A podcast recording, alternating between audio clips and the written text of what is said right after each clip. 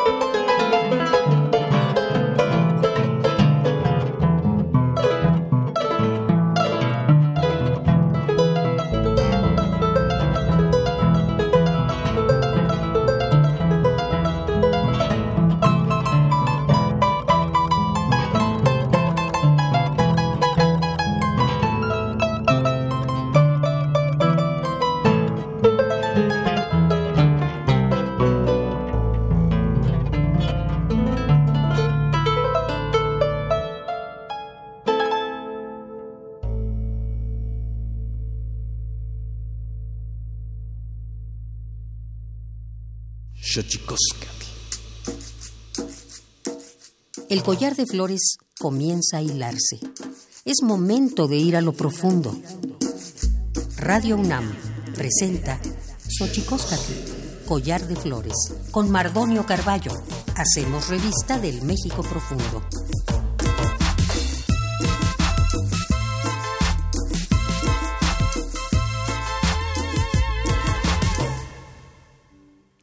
Kenitstoken tatame, guananame, ichpocame, telpocame, oquichpilme, siguapilme, guanochi, tentechcaquimpan, huescatepostla, tolitlenni, hueyitlamachtiancali, tocan Universidad Nacional Autónoma de México, tojuan tiyolpaquin, pampanican, timitzelian, guampampanama, onca, ometu guampoyoan, tlen, güeyi, güeyi, guancuali, tlatotzonan, guan, güeyi, guancuali, tlacaquin, guan, güeyi, guancuali, tlahtoan, tojuan tiyolpaquin, tipehualticen, ni xochicoscal. Hola, ¿qué tal, señoras y señores, niños, niñas, jóvenes y jóvenes, y todos aquellos que nos escuchen a través del 96.1 en este invento maravilloso que es la radio, la radio de la Universidad Nacional Autónoma de México. Nosotros muy felices de recibirles una vez más aquí totalmente en vivo, felices también de recibir a dos amigos cuyo trabajo eh, es importantísimo en dos rubros eh, del arte increíblemente humanos, la música, el querido maestro Celso Duarte que usted ya escuchó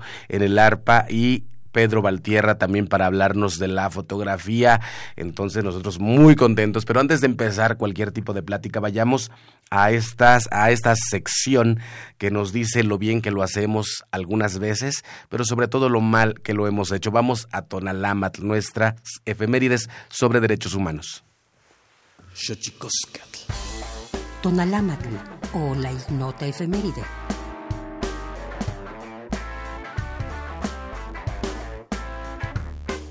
20 de enero de 2015, Barack Obama se convierte en el primer presidente afroamericano de los Estados Unidos. 21 de enero de 1994, el Senado mexicano ratifica la ley de amnistía para el Ejército Zapatista de Liberación Nacional, EZLN, aprobada un día antes por el Congreso y propuesta originalmente por el entonces presidente Carlos Salinas de Gortari. 22 de enero de 1932. En El Salvador se realiza una insurrección encabezada por campesinos e indígenas, misma que fue reprimida por el gobierno del general Maximiliano Hernández Martínez, dejando cerca de 25.000 personas sin vida. 23 de enero. En 1942 se publica en México la primera ley federal de educación y en 1824 muere a los 57 años en Budapest, Hungría, Karl Maria Kerbny, activista en derechos humanos y pionero del movimiento homosexual. 25 de enero de 2006. Se emite en México la Recomendación General número 11 de la Comisión Nacional de los Derechos Humanos sobre el otorgamiento de beneficios de libertad anticipada a los internos de reclusión de la República Mexicana. 26 de enero de 2006. En Argentina, las madres de la Plaza de Mayo realizan su última marcha de la resistencia, protesta que año con año llevan a cabo desde 1981, luego de considerar que el gobierno del presidente Néstor Kirchner había logrado por primera vez que el Estado argentino adoptara una posición penalmente y sin exclusiones a los autores de violaciones de derechos humanos en aquel país.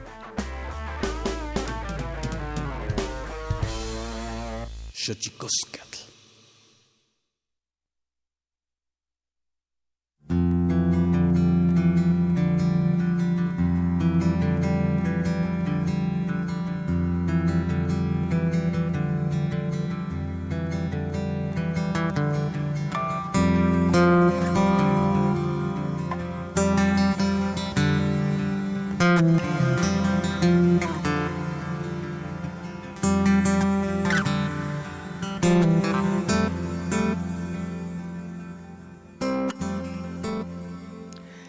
Como ya le decía, y como usted puede constatar a través de su oído, le saludamos con un gripón marca Diablo. Eh, le damos la bienvenida en este Xochicosca el collar de flores al maestro Pedro Valtierra, que no necesita mayor presentación, pero para aquellos que no lo sepan, el maestro Pedro Valtierra lleva 45 años en la profesión del fotoperiodismo, lleva eh, 35 años, eh, me dijiste 35, 34 en la 34 años en la La revista, agencia, la agencia. la agencia Cuarto Oscuro y 25 26 la revista. 26 en la revista Cuarto Oscuro. Así que eh, un, toda una institución en el fotoperiodismo. Y bueno, maestro Pedro Valtierra, bienvenido. Pues muchísimas gracias, Mardonio, por la invitación. Para mí también es un honor y un placer que, que me hayan invitado a, a Radio UNAM, que me hayas invitado a tu programa. Y bueno, pues aquí con este nuestro amigo también que, que toca también el arpa y que bueno, es un instrumento musical que muy ligado a nosotros, por lo menos en mi caso, a Zacatecas. Yo desde muy chiquito empecé a escuchar el arpa. Entonces estoy muy agradecido por la oportunidad, ¿no? Es un honor. Qué genialidad, maestro. Para nosotros también es importante tu carrera, sin duda, en el fotoperiodismo de mexicano. Es, es, es un hito y sin duda también una, una, fase de la memoria de nuestro país. Así que bienvenido. Celso querido, Celso Duarte en el ARPA, ¿cómo estás, amigo? Muy buenos días, Mardonio, muchas gracias. Muy bien. No te comportes tan serio, Celso Duarte. ya sabemos que lo tuyo, lo tuyo, lo tuyo eh, es la alegría siempre, maestro. Bienvenido al programa. No, pues un honor estar aquí en Radio UNAM y poderlos acompañar aquí este, con el maestro Pedro Valtierra y obviamente volvernos a encontrar, Mardonio, en este pues gran programa que llevas, ¿no? Pues estamos muy contentos de tenerlos a ambos aquí en este programa. Xochicosca, el Collar de Flores, uno de los primeros eh, de, de, este año, sin duda eh, importante eh, poder tener a dos personalidades como ustedes aquí. Nos sentimos muy agradecidos. Maestro Pedro Valtierra, eh, con tantos años y ahora que decíamos hoy justamente, para la gente que nos está escuchando aquí en Xochicosca, el Collar de Flores, no se le olvide que al rato a las 11 hay un macro simulacro con respecto al sismo, es nacional, así que vayan eh, haciendo lo que tengan que hacer, la, sus bolsas con sus pertenencias, sus llaves, sus mascotas, todo aquello para poder hacer de este macro simulacro una eh, posibilidad que salva que, que, que, salve vidas.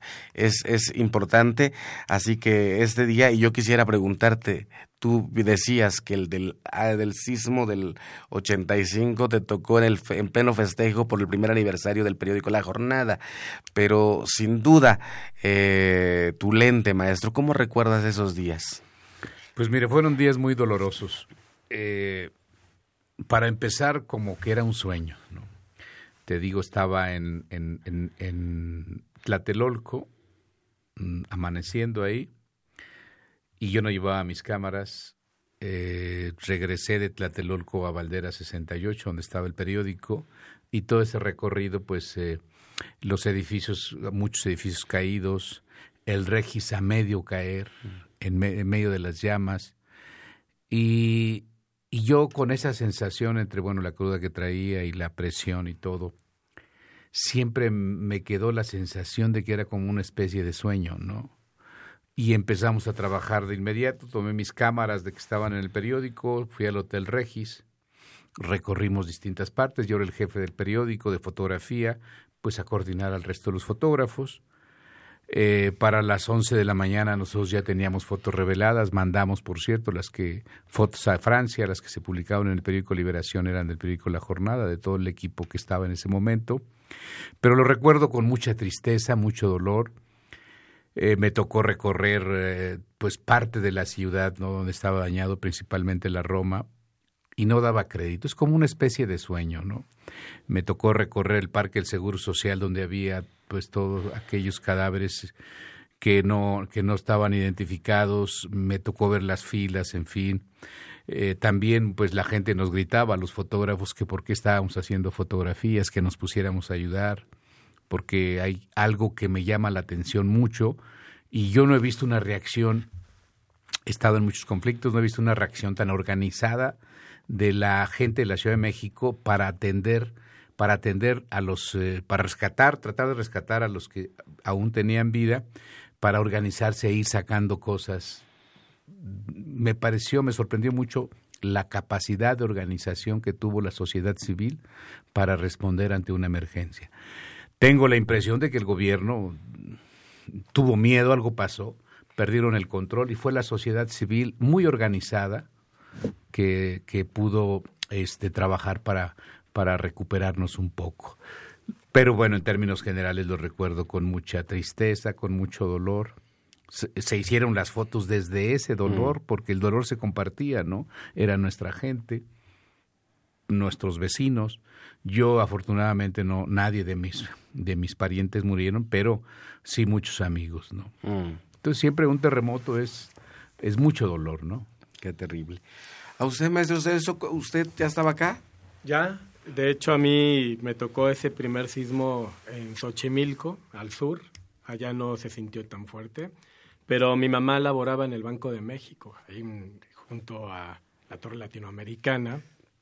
Y ella como se iba más temprano a trabajar y no, pues perdimos la comunicación. Por radio nos empezamos a enterar que se estaban cayendo todos los edificios. Sí, en casa recuerdo que teníamos estas campanas tubulares como, como de timbre que se, se agitaban y sonaban y pues sí fue, pues nos fuimos enterando después. De hecho, ya tardó muchísimo en regresar, ya estamos en una, con una angustia eh, terrible.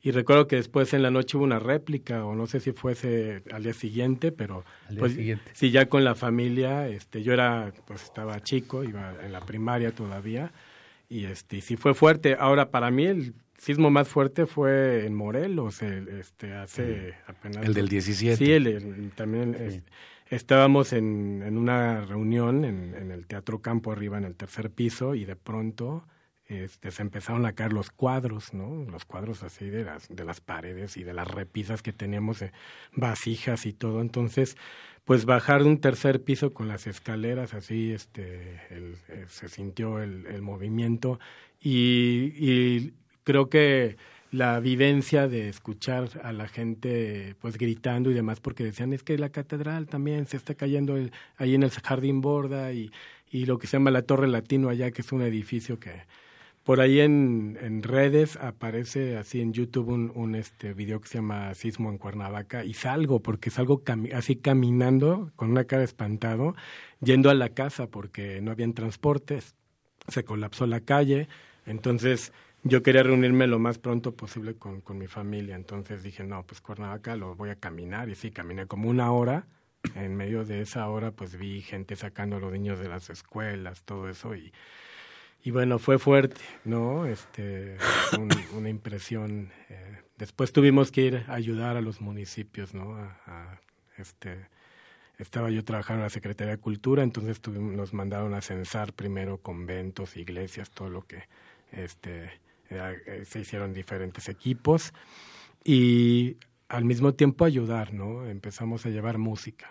Este, decíamos, o sea, vamos a ayudar y la manera, no sabemos cargar una pala, sí podíamos organizar gente y hacer listas y todas las ayudas que llegaban las repartíamos en diferentes este, rubros, ¿no? Porque llegaba revuelta, y a final de cuentas se nos ocurrió hacer como equipos de teatreros y este, lecturas, música, y nos organizábamos en un coche y por ahí fue Yautepec a la Nopalera, también a Jojutla, a varios lugares.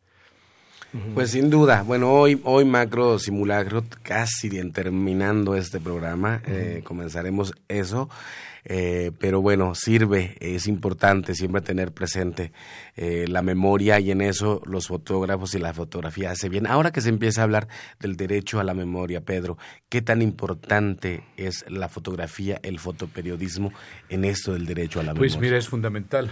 Yo creo que sí hay una bueno, no solamente la fotografía, el texto también, ¿no? Eh, pero la fotografía es una parte importante para poder recordar, para poder darnos cuenta de cómo éramos, qué pasó, ¿no? Eh, no voy a decir que yo desde el principio de hacer fotografía me di cuenta de la importancia, pero poco a poco me fui dando cuenta de la importancia que tenía la fotografía para la sociedad civil en general, para los grupos, para, para la cultura, ¿no? En general. Nosotros, por ejemplo, en el periódico Uno más Uno que dirigió Manuel Becerra Costa, fue un periódico muy importante, es el parteaguas, el que inicia una nueva etapa en el periodismo mexicano.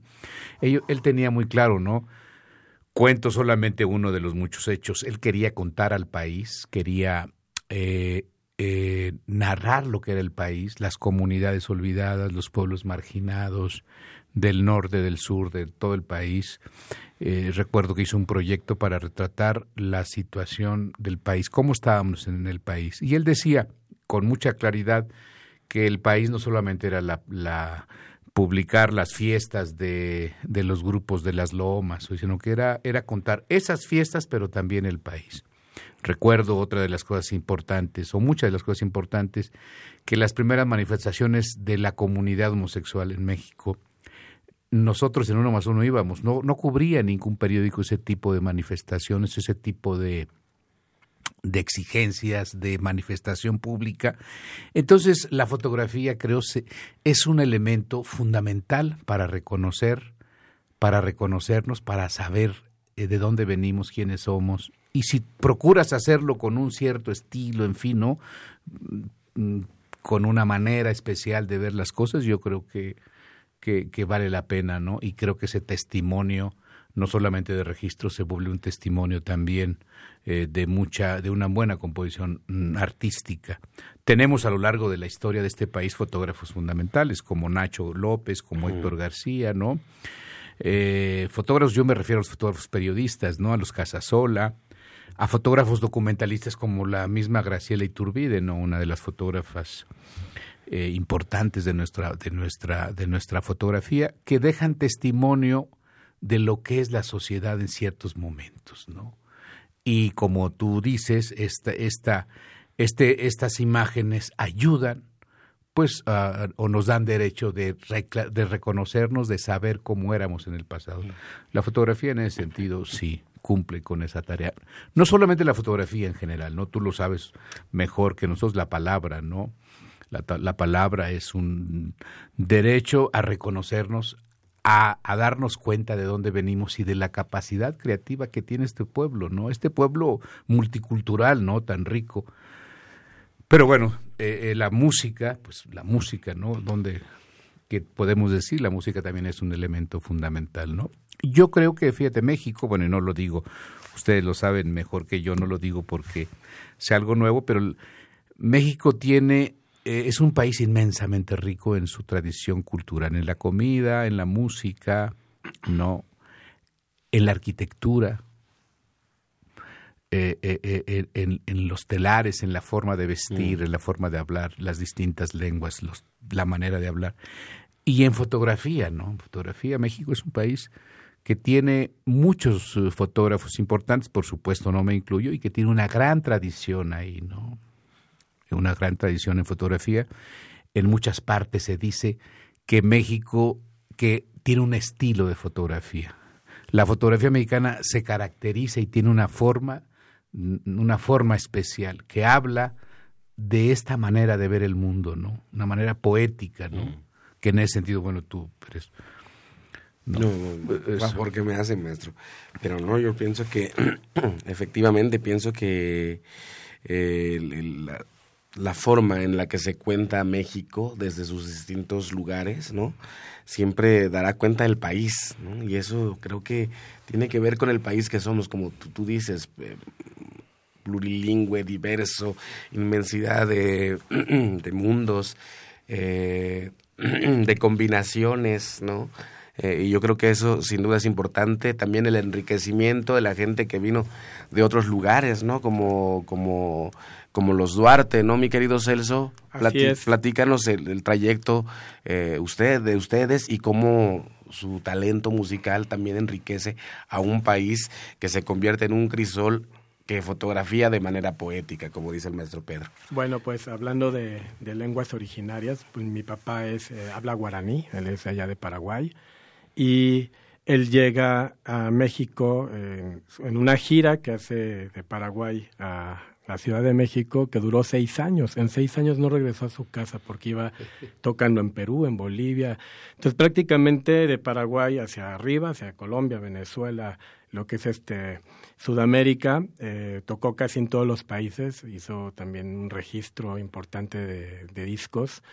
Y al llegar a México en el 68, 70 estaba muy fuerte el movimiento de las peñas folclóricas sudamericanas. Estaban muchos grupos que también venían este del exilio, ¿no? Este algunos este chilenos, argentinos y pues grandes artistas, incluso Alfredo Citarrosa, este eh, Chabuca Granda, todos ellos eh, llegaban a México. Eh, mi papá formó aquí un dueto que se llamaba el dueto Ipacaraí Y con este Duto y Pacaraí trabajaban mucho en una peña en, en San Ángel, en, se llama el Condor Pasa.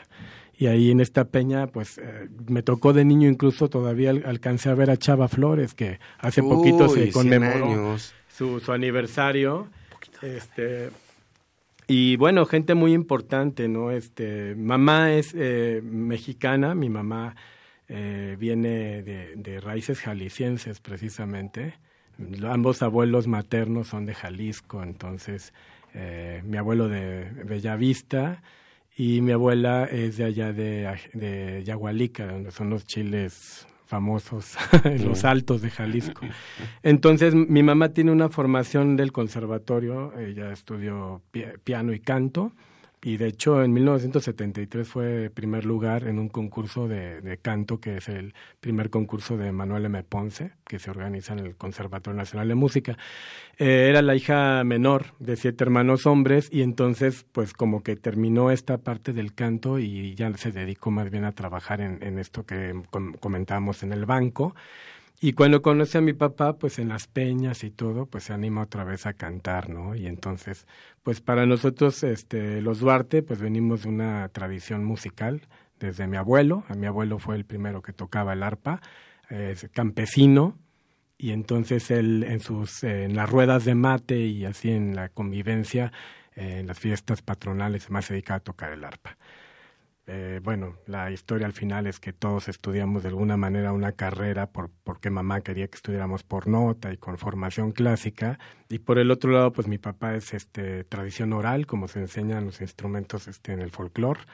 Y bueno, para mí ha sido eh, lo más increíble, ¿no? Heredar esa, esa tradición. Y el arpa, bueno, como lo comentamos con el maestro Pedro hace rato, pues este México es el país que tiene más expresiones de arpa en el mundo. O sea, hablando, así lo digo aquí en el radio, en Radio NAM, porque sí llega el arpa con Hernán Cortés, este, eh, y se fundan las primeras escuelas de arpa en, en, el país y de ahí pues cada casi cada estado tiene, tiene una un, arpa propia con un folclore propio con una forma con una tensión y lo importante es que, bueno, papá tuvo la oportunidad en los setentas, pues muchas personas querían aprender otros estilos y otras técnicas y venían de Veracruz, de Jalisco, de otros lugares. Y fue un acercamiento para nosotros importante, pues, pues para conocer y estar conscientes de que estamos en un territorio de arpa, ¿no? Este, es un instrumento fascinante. ¿Cuántos tipos de arpa hay en México? Bueno, ahorita ya se perdieron algunos, ¿no? Pero sí, ah, te, te, puedo decir a lo mejor unos 10. Este, eh, estamos hablando del arpa chamula en Chiapas, eh, como decía el maestro Pedro en Zacatecas, eh, y una arpa chica que se toca allá. Este, en Durango también, el arpa chica, hay arpa lloreme también hay arpa en la Huasteca, ¿no? En, el arpa Tenec, ¿no? Es el Punzuca, Yacastinij, cada, cada región tienen, hay como cuatro o cinco arpas este, diferentes en la Huasteca, más arpas un poco más conocidas, que serían el arpa en Jalisco, que el mariachi inicia con, sin violines y sin, eh, perdón, sin trompetas y sin guitarrón, y es la formación del mariachi tradicional, este también el arpa de Tierra Caliente en Michoacán, el arpa obviamente de Tixtla, los sones de Tixtla y lo que es el arpa de Veracruz, que es la que más conocemos. Pues qué maravilla. Y, ahorita que decías de esta combinación ¿no? de, del, saber música por nota y lectura de notas y la oralidad de tu padre, vamos a la oralidad porque vamos a nuestra sección eh, llamada Tlachtolcuepa que nos habla de los secretos de los idiomas porque los idiomas tienen sus secretos el Instituto Nacional de Lenguas Indígenas presenta Tlachtolcuepa o la palabra de la semana.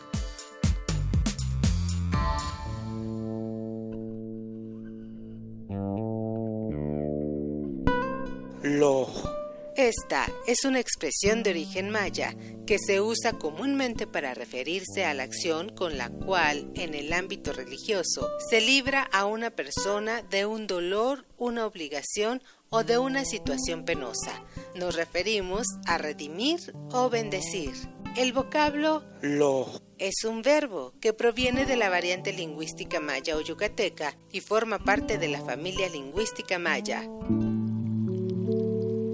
De acuerdo con el Catálogo de Lenguas Indígenas Nacionales editado en 2008, la lengua maya se habla en los estados de Campeche, Quintana Roo y Yucatán, y cuenta y Yucatán, y cuenta con cerca de 859.607 hablantes mayores de 3 años.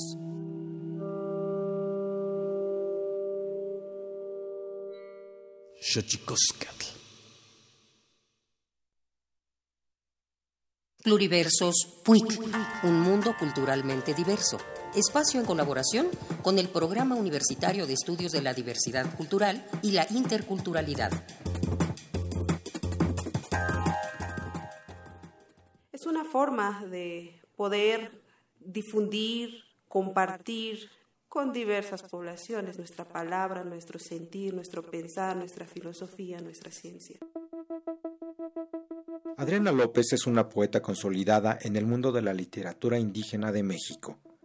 Hablante del maya celtal, es originaria de la comunidad Chalam del Carmen en el municipio de Ocosingo, Chiapas, lugar que la vio crecer y en donde aprendió la lengua directamente de sus abuelos.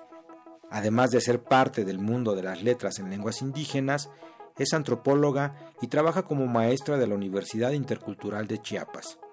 También ha sido becaria del programa Jóvenes Creadores del Fondo Nacional para la Cultura y las Artes. ¿Qué marcó a Adriana López para comenzar a escribir poesía en su lengua materna? Así lo cuenta. Pues prácticamente el dar a conocer la riqueza de mi cultura. Realmente la escritura pues llegó a mis manos, lo podría decir así, eh, desde que yo estaba en la secundaria. ¿Por qué? En las comunidades es difícil llegar a nuestras manos un libro. Y bueno, al estar revisando los textos, pues me encuentro con el poema de Sor Juana Inés de la Cruz, el poema de Hombres Necios. Me gustó sobre todo las rimas. dije, bueno, esto se podrá hacer desde mi lengua. Y sí, en efecto, empecé a escribir. Yo empecé a escribir en español, pero posteriormente fui en la búsqueda de los libros escritos en, en la lengua celtal no sabía si existía una gramática. Eh, sí me llevó muchos años, no tuve ningún maestro en el proceso, lo hice yo sola. Empecé a leer desde mi lengua. Celali fue una de las grandes instituciones que me forma en el ámbito de la literatura ya de manera formal. En el haber literario de la poeta celtal Adriana López se encuentran obras como Palabras tejidas, La luna ardiente e Hilos, que forma parte de la colección La Ceibita de la revista Tierra Adentro. De igual forma, tradujo la lengua maya celtal el poemario de Rosario Castellanos El rescate del mundo, entre otras colaboraciones. Uno de sus últimos trabajos se asocia con la temática de la partería, pues su abuela paterna era médica tradicional y la abuela materna es partera, una composición en honor a estas dos mujeres que señala Adriana López como sus pilares para trascender en este mundo como mujer celtal.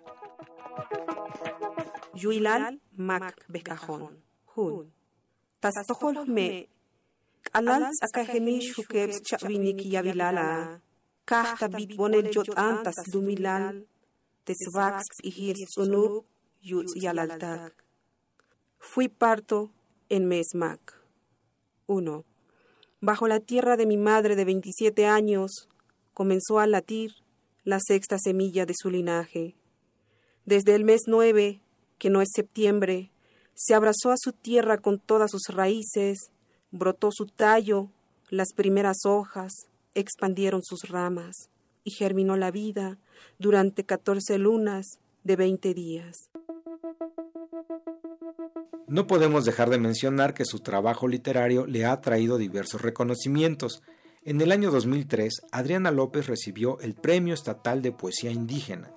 En el 2014, fue parte del sexto Festival de Poesía Las Lenguas de América Carlos Montemayor que organiza la UNAM.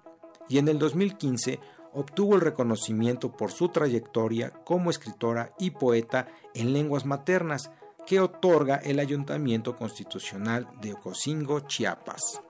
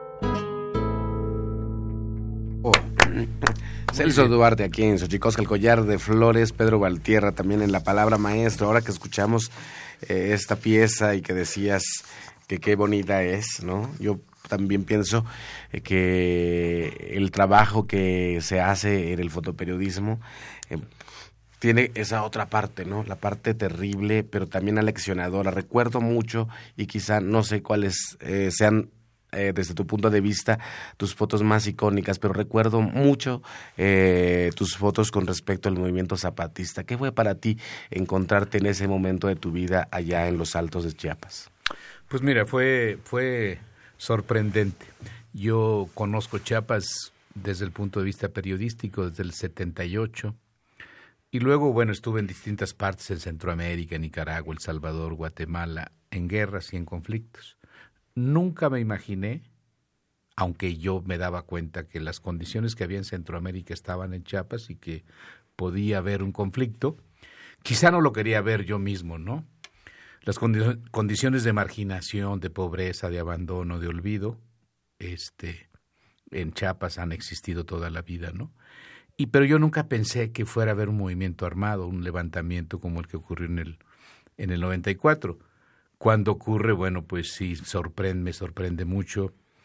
Y, y, bueno, pues lo veo también como un movimiento con, con muchas esperanzas, ¿no? No fue un movimiento violento, yo pienso que estuvo bien conducido, estuvo bien, bien estructurado, bien hecho, eso hay, hay que reconocérselo al subcomandante, pero a mí me...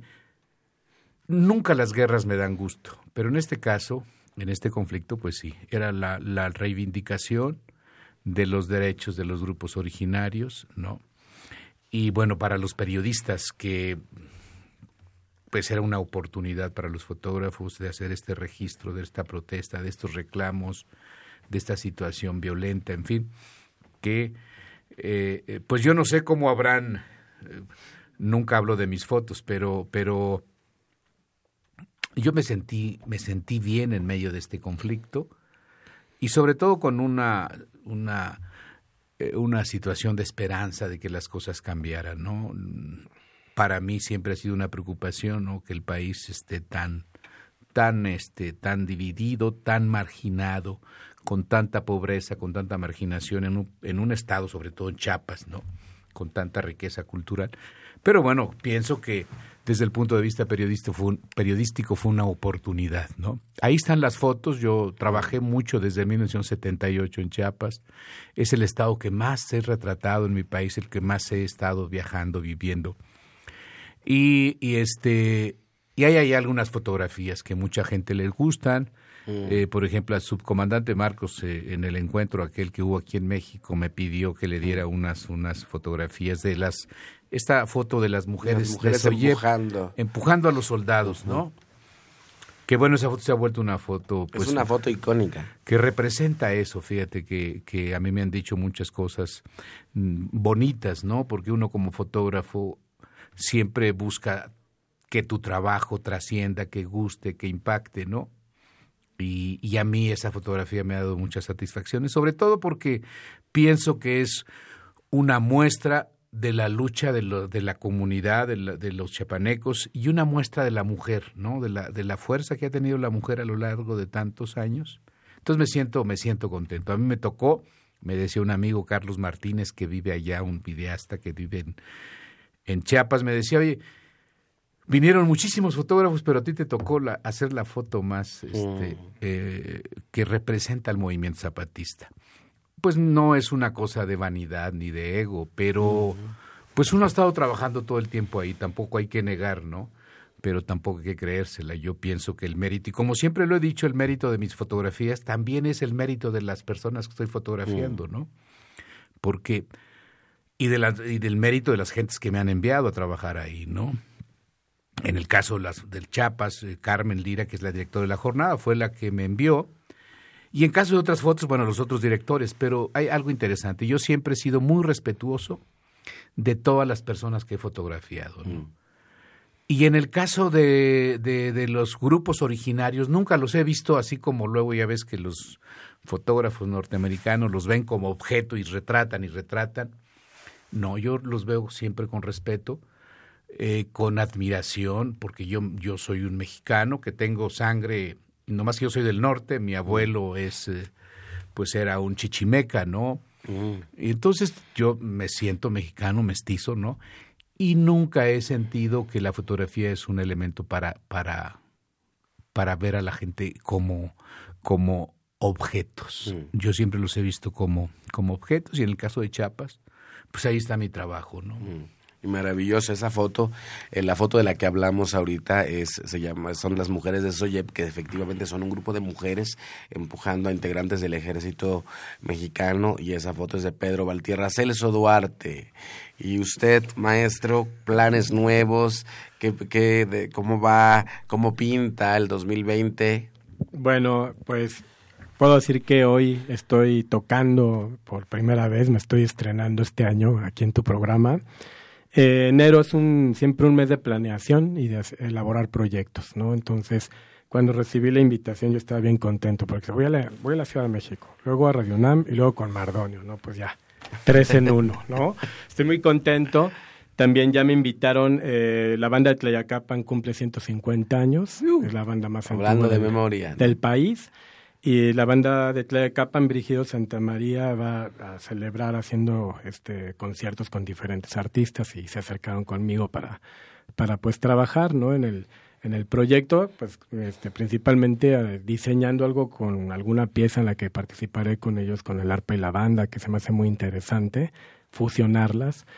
Eh, aparte, yo el año pasado participé en el Festival Mundial de Arpa en Asunción, en Paraguay, y de ese festival salieron otros proyectos, eh, aplicamos para Ibermúsicas, para trabajar jus- justamente con el arpa jarocha y la paraguaya, haciendo cinco composiciones, con un grupo que se llama YGK, que es de allá de, de Paraguay, y salimos beneficiados, entonces este, estamos este, ya en, en el, planea- en el planteamiento de todo esto y ya calendarizando. Aparte, pues este año tenemos que grabar con mi ensamble, estoy este, trabajando justamente eh, también para hacer algunos talleres de arpa para el Sistema Nacional de Fomento. Eh, eh, también el año pasado fue el primer taller de arpa tradicional en Los Pinos y me invitaron a, a darlo. Y ahí, este, justamente con el maestro Eduardo García Barrios quedamos en ir a Tepalcatepec y también a Veracruz a hacer estos campamentos de una semana de, con arpa mexicana, lo cual me hace más contento de, del mundo. Pues qué maravilla. Maestro, usted, eh, Pedro Valtierra, ya con, a, a ver si ahora sí lo digo bien, 45 de carrera, 34 eh, de la agencia y 26 de la revista. Así es. ¿Qué planes tiene y qué tan complicado se vuelve tener una revista como la de Cuarto Oscuro, maestro? Que, que lleva su complejidad y tantos años es, es digno de celebrarse y sobre todo de saber el camino que ha recorrido. Sí, mira, bueno, este, la agencia Cuarto Oscuro tiene 34 años, es una agencia que trabaja para medios mexicanos. Eh, nosotros desde que salimos nos planteamos siempre hacer un periodismo independiente, tocar todos los temas, en fin, en foto.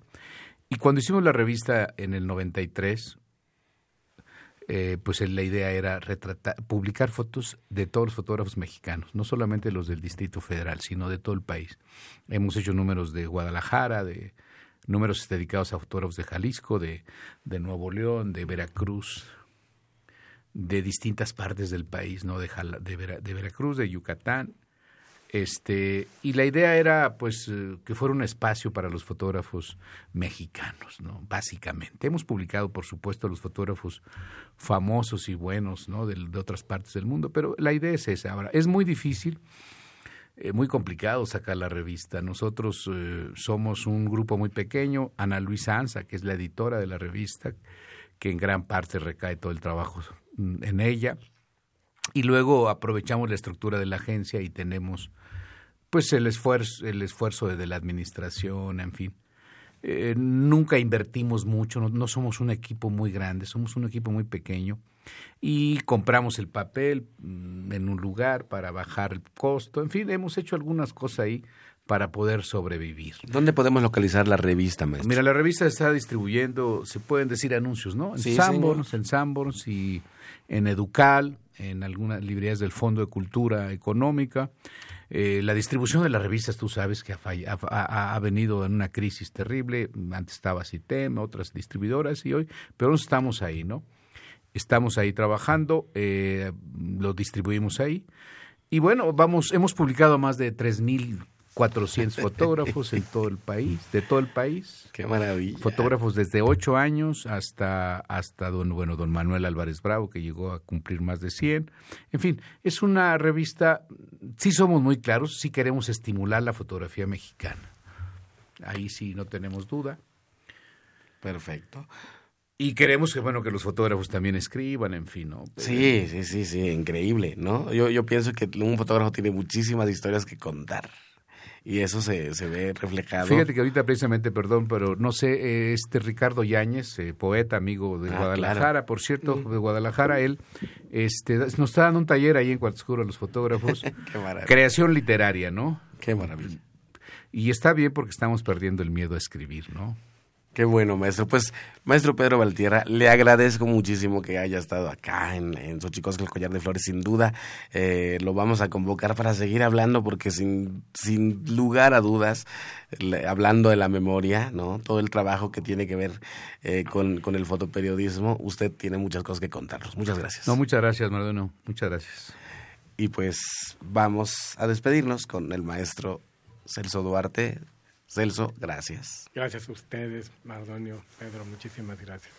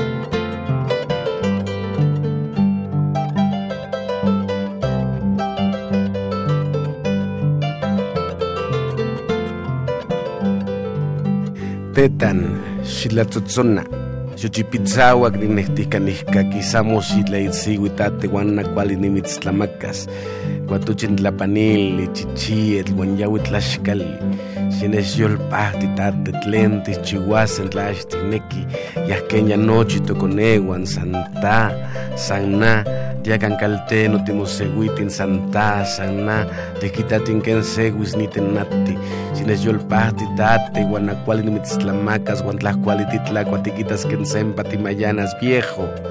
Toca la xochipitzahuac tengo ganas de escuchar. Si accedes y tocas buena comida, te voy a preparar guatape de conejo, frijol de chivo y tortillas recién hechas. Ándale, Celso toca. ¿Qué haremos si no quieres? Nuestros hijos se han marchado ya, solo tú, solo yo, sentémonos ya, solo tú, solo yo, a ver cómo se apaga el día viejo. Alegra mi corazón y te daré buena comida. Verás como el hambre se te vuelve a despertar. Tlascamatimiac, timomelawan panchi cuelli tonati, xiscawa macue ponimo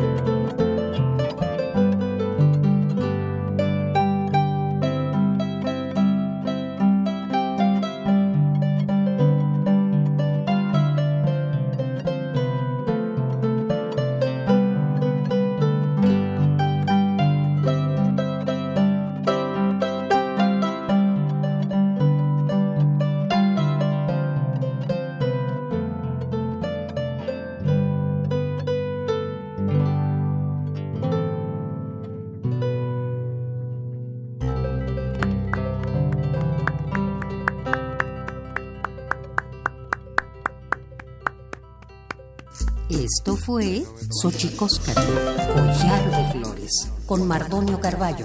Hacemos revista del México Profundo. Una producción de Radio UNAM. Experiencia sonora.